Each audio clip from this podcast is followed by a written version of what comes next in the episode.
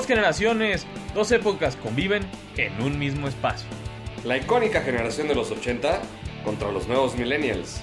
El disco de acetato contra Spotify. Acompáñanos. Acompáñanos. Temporada 2, con mucha más producción. Bienvenidos al episodio número 3 del de la temporada número 2 de Dos Generaciones. Soy Alejandro Orellana y vamos con lo que tenemos el día de hoy. Bienvenidos al tercer capítulo de la segunda temporada de Dos Generaciones. En el tiro de compas hablaremos de la pelea del Calero Álvarez.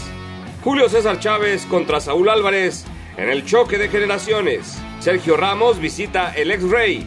Un día en la memoria con el traspaso de Hugo Sánchez del Atlético de Madrid al Real Madrid. Analizaremos el partido de la Liga de España, el derby madrileño. Real Madrid contra Atlético.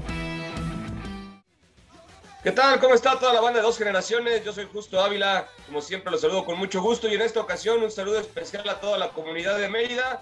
Y bueno, vámonos directo al tiro de compas, venga de ahí. Esto no es un análisis de boxeo. Vamos a ver un tiro, vamos a ver una pelea. Esto es una plática entre cuates, entre amigos, entre compas. Vamos a ver un tiro de compas.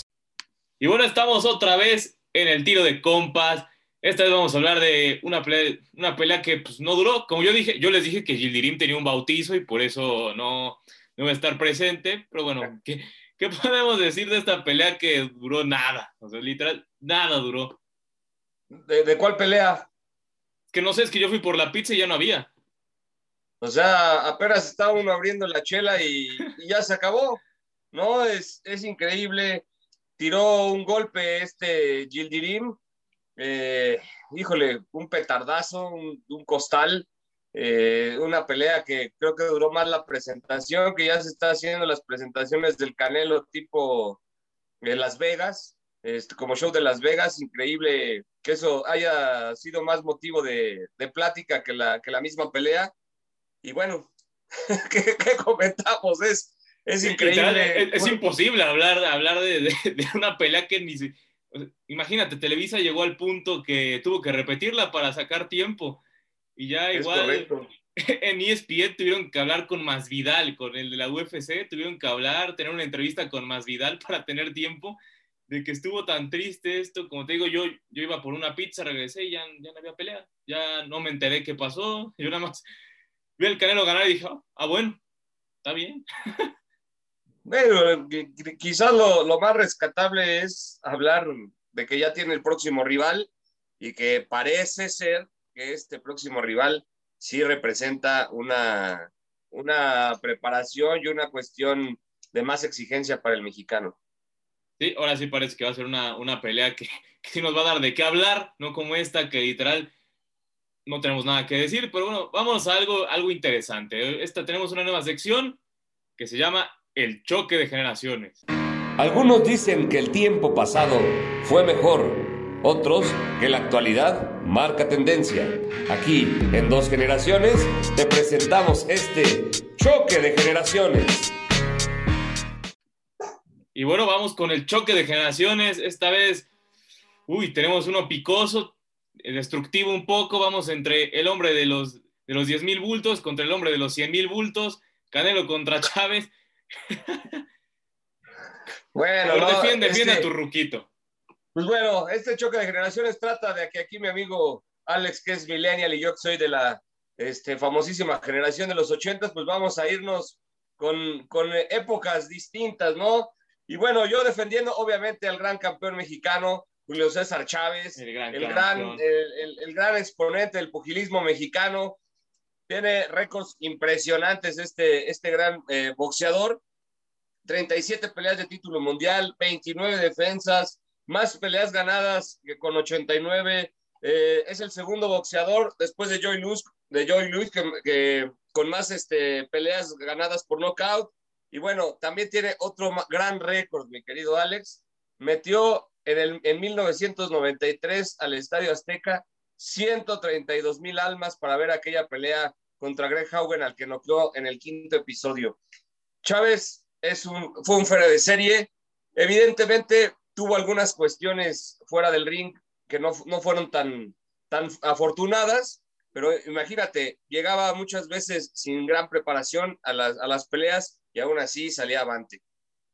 Sí, pero también, también, también, hay que decir qué peleas. A ver, a ver, deja, déjate, te lo leo.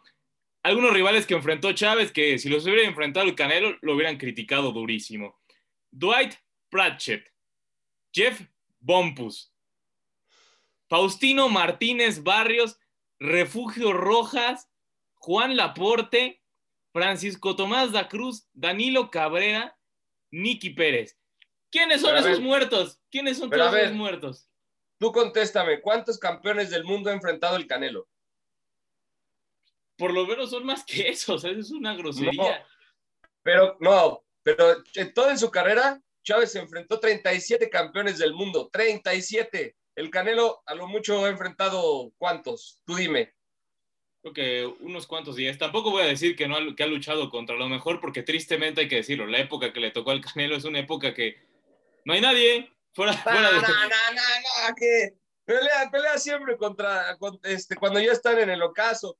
Eh, ok, me mencionas a varios muertos tú este, sobre los rivales de Julio César Chávez, pero yo te puedo decir que enfrentó a Mario Azabache Martínez, al que le quitó el título para ser campeón por primera vez. Enfrentó a Héctor el Macho Camacho, a Edwin Rosario, a Russell Mosley, a Meldrick Taylor, que fue una batalla impresionante, al tío de Floyd Mayweather, a Roger, a, grandes este, boxeadores, a Terrence Ali, a, Greg Haugen, que ya lo mencionaba, a Pernell Whitaker, que fue el que le quitó el invicto y después, este, eh, perdón, no, Pernell Whitaker no fue, Frankie Randall el que le quita el, título y luego lo recupera.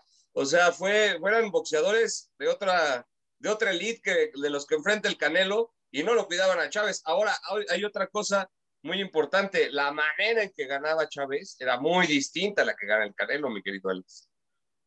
Ah, sí, eso, eso no está discusión. O sea, de que Chávez tenía un estilo más espectacular que el Canelo, sí. La cosa que tiene el Canelo es que él sí sabe defender. Chávez se defendía con, con su cara, que es muy diferente, el Canelo sí sabe defenderse. Mira, por ejemplo, muchas veces aquí el, este muchacho Golden Boy, Oscar de la Hoya, que creo que le gusta ver, verse mejor y vestirse bien que, lo que hacía en el ring, presumía mucho que había vencido a, Julio César Chávez. En la primera vez que, lo, que, se enfrentaron, Chávez un día antes se hizo un corte en la ceja, el cual pues, ya no le permitió boxear bien y en el quinto round fue noqueado. Ahora, otra cosa que me pareció una aberración, este, salió por varios lados eh, esa declaración del Canelo, que si él hubiera enfrentado a Julio César Chávez en sus mejores épocas, hubiera ganado el Canelo. ¡Por Dios! No, pero también hay, que, no hay que ser amarillistas, hay que ver el contexto que le preguntaron fue, pues obviamente, y él lo que contestó fue, pues claramente quiero ganarle a quien sea, pues es muy lógico, obviamente va a decir que va a ganar, no va a decir que va a perder, no es, no es un tonto. Claramente tenía que decir que voy a ganar. Que eso habla de la mentalidad, de hacer una mentalidad que no se hubiera dejado caer en los vicios. Así te lo dejo. Estoy de acuerdo, estoy de acuerdo. No, y no quiero ser amarillista. Estoy de acuerdo en los, este, en, lo, eh, en, en, la mentalidad ganadora. Yo siempre he defendido eso, evidentemente, pero también hay que ser un poquito mesurado en ese tipo de declaraciones. Si de por sí ya tiene a toda la prensa encima y tiene a todo el mundo encima, ¿tú crees que con esa declaración no se le van a ir más encima? Porque honestamente, digo, es muy difícil comparar las, las épocas, ¿no? Es, es, muy complicado. Podríamos decir muchos que ganaría Chávez, podríamos decir otros que gana el Canelo, pero es muy complicado, es una especulación muy grande. Pero sí, yo creo que a veces, a veces por eso se le critica mucho, por, porque no es tan, tan mesurado en sus comentarios. Pero bueno, a fin de cuentas, yo no creo que sea mal boxeador, pero sí está, está muy, muy, este, muy protegido en muchas cosas, como lo, como lo vimos en la última pelea que tuvo, ¿no? Sí, pero bueno, pero ahora vámonos, eh, en el Día de la Memoria tenemos otro, otro personaje muy mesurado, ¿no? Otro personaje mesurado, nada, nada soberbio, nada, nada egocéntrico, ¿no? Alguien tranquilo, muy humilde, gente de bien. No es soberbio, es ególatra, pero tiene, tiene con qué, mijo. tiene con queso para las quesadillas. Pues sí, vamos a, a es, eh, a colación de un tema que vamos a hablar más adelante en el programa. Vamos a presentar eh, un día en la memoria de Hugo Sánchez, pero no solo de su, de su carrera, vamos a hablar de un episodio de su carrera, de cuando fue fichado por el Real Madrid y el traspaso de proveniente del Atlético, que fue todo, todo un show. Vamos a verlo, mi querido Alex. Vamos, vamos. Un día en la memoria. El recuerdo de lo más importante del deporte al estilo de 2G. Después de vestir por cuatro años la casaca rojiblanca, Hugo Sánchez terminó su relación laboral con el Atlético de Madrid. El mexicano se había ganado el cariño de la afición y en su último año ganó el Pichichi como máximo artillero de la liga y con dos goles suyos le dio la Copa del Rey al cuadro colchonero. El problema fue que su destino era con el odiado rival, el Real Madrid. Para su contratación fue todo un show, porque en ese tiempo no se podía hacer traspasos de uno a otro equipo por la rivalidad que había. Entonces, por idea de Hugo Sánchez, el Real Madrid le prestó dinero a Pumas, que era su anterior equipo, para que comprara al mexicano del Atlético de Madrid, y a su vez el Real Madrid volvió a comprar a Hugo a Pumas para poder vestir la camiseta merengue. A fin de cuentas, Hugo hizo historia con el cuadro de Chamartín, pero en Manzanares le reclaman hasta hoy la supuesta traición.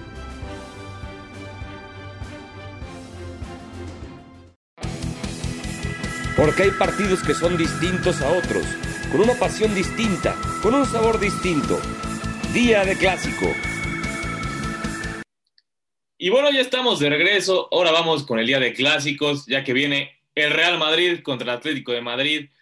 Un partido interesante, ya que vemos un Atlético que va líder, que viene ganando, viene jugando bien, pero un Real Madrid que siempre lo tiene en la mira, que siempre acaba con el Atlético entonces, este partido es muy interesante, un Atlético que se ve fuerte, ¿no? Yo lo veo muy fuerte esta vez al Atlético. Sí, la verdad es que ha tenido una muy buena temporada. Eh, las adiciones en la plantilla que llegaron, sobre todo la de Luis, de Luis Suárez, le ha caído muy bien al, al cuadro colchonero. Eh, va líder, es, es, es eh, con 58 puntos, un partido menos que el Real Madrid. El Madrid prácticamente está tres, a tres puntos. Es la última llamada para el cuadro merengue, para, para, para aspirar al título. Es la última.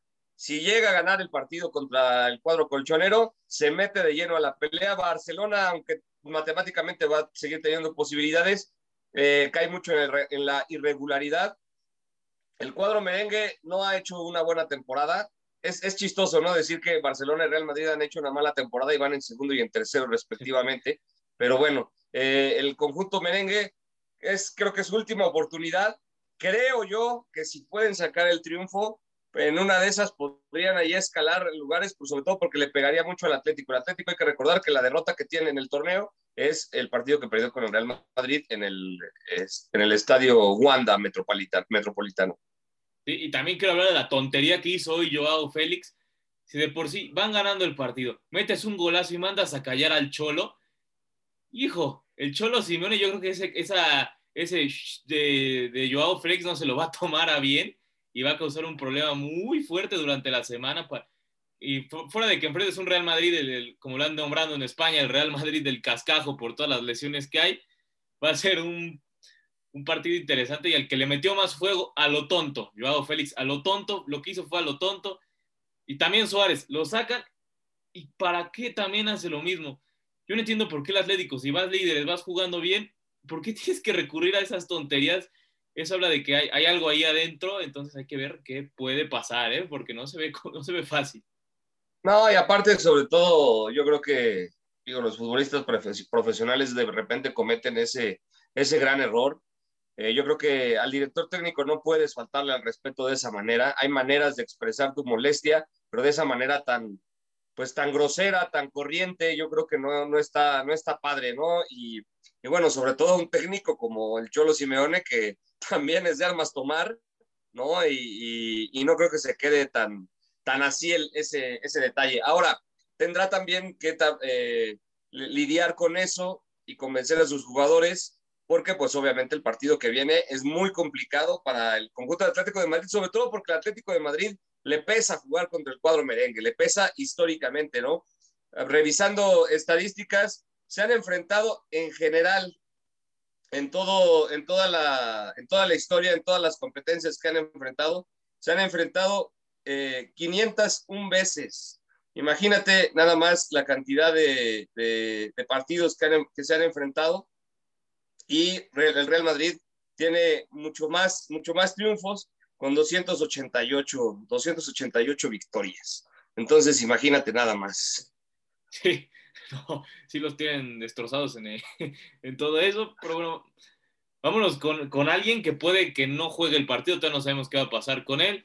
Pero bueno, vámonos al ex-rey de Sergio Ramos, el capitán merengue, cara. Esto es el ex-rey de 2G, donde las estadísticas te desnudan. Nacido en Cama, Sevilla, un 30 de marzo de 1986, Sergio Ramos se ha convertido en uno de los mejores defensas centrales de la historia del fútbol internacional. Hoy, analizaremos las estadísticas del gladiador español. Después de un buen paso por el Sevilla B, debutó como lateral derecho con el Sevilla para la temporada 2003-2004, jugando 7 partidos, los últimos 5 como titular. A partir de ahí se volvió inamovible en la lateral por derecha. La siguiente temporada jugó 31 partidos y anotó 2 goles. Para la 2005-2006 fichó por el Real Madrid a cambio de 27 millones. Con los merengues desde su llegada se volvió un muro. Y una leyenda. Durante la etapa de José Mourinho cambiaría a jugar como defensa central, donde es considerado uno de los mejores del planeta hasta la fecha. Vestido de blanco, ha jugado 668 partidos y anotado 100 goles, siendo así uno de los defensas más anotadores de la historia merengue, solo detrás de Fernando Hierro. Con los merengues ha ganado todo, desde 4 Champions League, 4 Mundial de Clubes, 3 Supercopas de Europa, 4 Ligas, 2 Copas del Rey y 4 Supercopas de España. Mientras que con la selección española acumula 177 partidos y 23 goles, ganando 2 Eurocopas y el Mundial de 2010. El peso de Ramos en la historia del fútbol y del Real Madrid es indiscutible. ¿Podrá recuperarse a tiempo?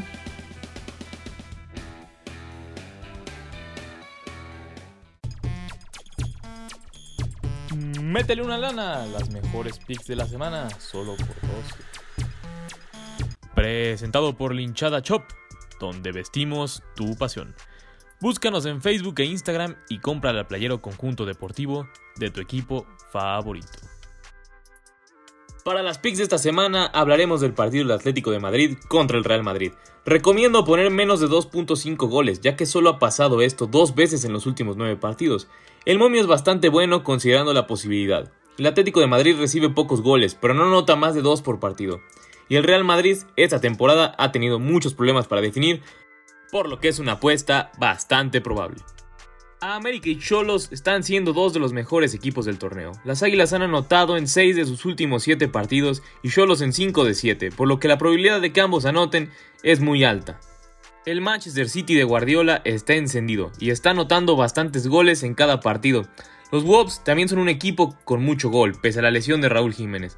Más de 3.5 goles tiene un movio bastante tentativo, por lo que se puede arriesgar en esta apuesta. Estas son mis recomendaciones de esta semana y recuerda, apuesta con medida.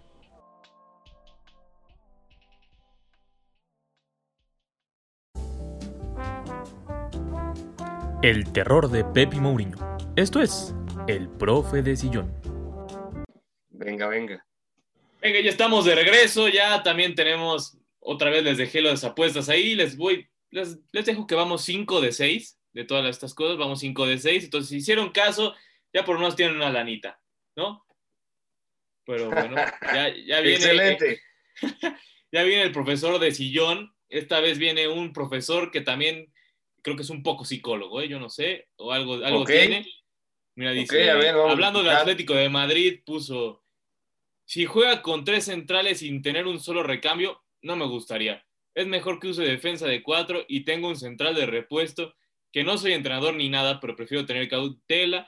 Y bueno, en el caso de Suárez, creo que necesita una orden médica para poder jugar. Si no, no me gustaría verlo en la cancha. Pues bueno, a ver, vamos, empezamos por lo último en esta ocasión. Eh, la orden médica, ¿por qué? Por, a, qué, se refiere? No sé, a lo mejor fue por la cuestión irónica del, del, del detalle negativo que tuvo con el Cholo, o no sé a qué se refiera con, con esa cuestión médica. Digo, cabe mencionar que todos los jugadores pasan por filtros eh, de revisión y regularmente, a menos que sea un caso muy importante, pues juegan a veces infiltrados, pero regularmente la cuestión médica la tienen. Si se refiere a un psicólogo o algo por esa cuestión, sabemos que Luis Suárez en toda su carrera se ha metido en un, pero madral de problemas en ese sentido, ¿no? La, la- ¿Recuerdas el, el acto de racismo contra Patrice Bra? cuando mordió a Chiellini. Bueno, es un tipo temperamental, pero bueno. Y refiriéndose a, la, alineación del Atlético de Madrid, pues el Atlético de Madrid regularmente no recuerdo un solo partido con el Cholo Simeone que haya jugado con cuatro defensas. Siempre juega con línea de tres y dos, y dos laterales volantes. O sea, regularmente así es el estilo. Simeone es un poquito conservador en, esa, en, ese, en ese detalle y es muy difícil que el Atlético de Madrid juegue con tres. Digo, obviamente en gusto se rompen géneros, pero con el Cholo Simeone jamás va a pasar eso. Y ve, aquí están, nos explican algo sobre el Monterrey. Nos ponen, ¿por qué Charlie Rodríguez no juega? Al ser un verdadero regio, creo que debería tener un hueco, aunque sea de defensa central. Pero defensa central, bueno, si pones un jugador por jugar, digo, sería un relajo. ¿Quién puede ponerlo de central, no? Sería como en, las, como en las ligas de chavitos de 5 o 6 años que cada ratito los vas cambiando de posición, pero no. El Charlie eh, Rodríguez es este, pues medio de contención, volante, ¿no? Eh, a veces lo hemos visto un poquito más adelantado, pero bueno, es decisión de Javier Aguirre, ¿no? En eso no nos podemos meter. No sé por qué no le esté poniendo. Ha estado jugando de repente, o sea, Aguirre creo que ha hecho muchas rotaciones, ¿no? Ha hecho muchas rotaciones en, en sus esquemas tácticos, en su, en su once inicial, pero bueno, Charlie Rodríguez es un jugador con mucho potencial, creo que también tiene mucho de dónde, de dónde dar en la selección nacional, ha sido convocado varias veces y aparte es material de exportación, pero volvemos a lo mismo, no sabemos por qué. ¿Por qué quiere que juegue central? ¿eh? ¿Por qué quiere que vaya de central también? No, y eso tampoco, o sea, obviamente, si tú eres medio de contención, pues peleas un lugar por medio de contención, no como central. O sea, no es nada más jugar por jugar, porque aparte no creo que se vea tan bien jugando en una posición que no domina. Efectivamente. Y bueno, vamos, vamos a esto. Dice, todavía no ha salido la alineación y ya me hizo enojar el profesor Lolini. Así lo puso Lolini. Algo de traer mal contra Lilini, pero bueno. Y pone, a mí me gustaría jugar con línea de seis y con el Ave María en la media cancha. pues mira, te voy a decir una cosa, mi querido amigo. Si le vas a Pumas, que yo creo que sí, pues no deberías de pensar así de, tu equipo ni de tu entrenador. Yo, creo que el año, el torneo pasado, todo el mundo se descoció en elogios para André y ahora tras siete partidos que el equipo no está eh, corriendo bien, o sea, corriendo me refiero a, circulando con puntos, pues se le, se le complica. A ver, por, por Dios, una línea de seis digo, sería, si jugar con cinco atrás o, con, o metido el equipo atrás es una, meter el camión, pues sería meter el tráiler atrás y eso pues no, no, se ve, no se ve adecuado. Y con el Ave María yo creo que Pumas tiene con qué defender, y tiene con qué eh, eh, enfrentar bien los partidos y no está rezando. Yo creo que es un equipo que tiene calidad y Andrés Linín es un técnico que ya lo vimos muy capaz, pero bueno, obviamente todos en la vida tienen, tienen rachas. Y eso del Ave María, pues lo dejemos para, pues, para los domingos de iglesia, ¿no? Sí, domingos. Los domingos a los que siempre estamos participando, no hacemos más que eso. Los domingos son de iglesia. Justamente llegamos a la iglesia y no hacemos más, ¿no? Muy bien, ya me saliste muy, muy feligrés. Pero bueno, cuéntanos cuáles son los avisos parroquiales de esta semana, poderosa semana, ¿no? Pues esta semana, mi querido Alex, ya empezamos el mes más maravilloso del año, el mes de marzo. Así es, y empezamos con una entrevista, bueno, no, no, la entrevista tenemos el jueves a Paulina Trejo, esta gran influencer eh, que estuvo ya también en los medios de comunicación, americanista desafortunadamente, pero pues los invitamos a que vean todo lo que nos cuenta. Fue una plática bastante, bastante amena con, con nuestra querida Pau. Y bueno, también tenemos el, el día martes, pues el, el, este, el especial de... Espérate, lo vuelvo a decir porque no es el martes, ¿va? Sí, sí. Perdón, pero el, pero el, este, el programa, este programa, ¿cuándo se sube? ¿Mañana? El lunes, sí. Ah, ok. Bueno, va, sigo. Bueno, siga ahí, le, le editas. Bueno, también tenemos el día martes el especial de la Liga MX de la jornada 8. Ahora, como no tenemos especial de Champions League, nuestra bendita Liga MX se lleva los reflectores para, para que estemos eh, atentos, mi querido Alex. Y también te invito a que platiques de esto. El sábado tenemos una plática también arrabalera, diferente, pero esto va a ser por otra plataforma, mi querido Alex. Sí, así es. Tenemos una plática con Frankie Rivers, digo Gerardo Platas, ¿qué decir? Tenemos una plática con Gerardo Platas, el buen Jerry Platas, que va a ser exclusiva en Spotify, para que también nos oigan por ahí si les gusta que esté ameno, ¿no? Fue muy amena la plática que tuvimos con el señor Jerry Platas, hablamos de todo, de por qué él odia a Eugenio Derbez y compañía, y, y de muchas más cosas del tema deportes, cine, cine, deportes. Ya hubo un tiempo donde ya nos valió y ya hablamos de puro cine, pero bueno, eh, es una plática muy amena, ¿no? Su amor, al, su amor al Cruz Azul y que ya emprendió en el negocio de la venta de lácteos, ¿no? Sí, sí. No, no, solo tiene la cara, también vende quesos para quienes preguntaban. Sí, ya, ya, un payaso, ya nada más le falta el overall y ya, ya está completo, ¿no? Perfecto. Pues, ¿qué más, mi querido Alex? Y ya, ya con esto nos despedimos. Ya saben, próximamente vamos a tener más lives y más cosas interesantes en redes. También vamos a empezar nuestra serie de equipos y deportistas de época, donde cada semana habrán una cara diferente, contando algo diferente, lo que sea que tengamos que decir en ese momento. Espero que les guste, les agrade. Y ahí también va a estar nuestro, nuestro buen amigo, el señor Ayala, que ayer lo tuvimos aquí en el live. Así es, el flaco Ayala. Nosotros tenemos al flaco Ayala, así es.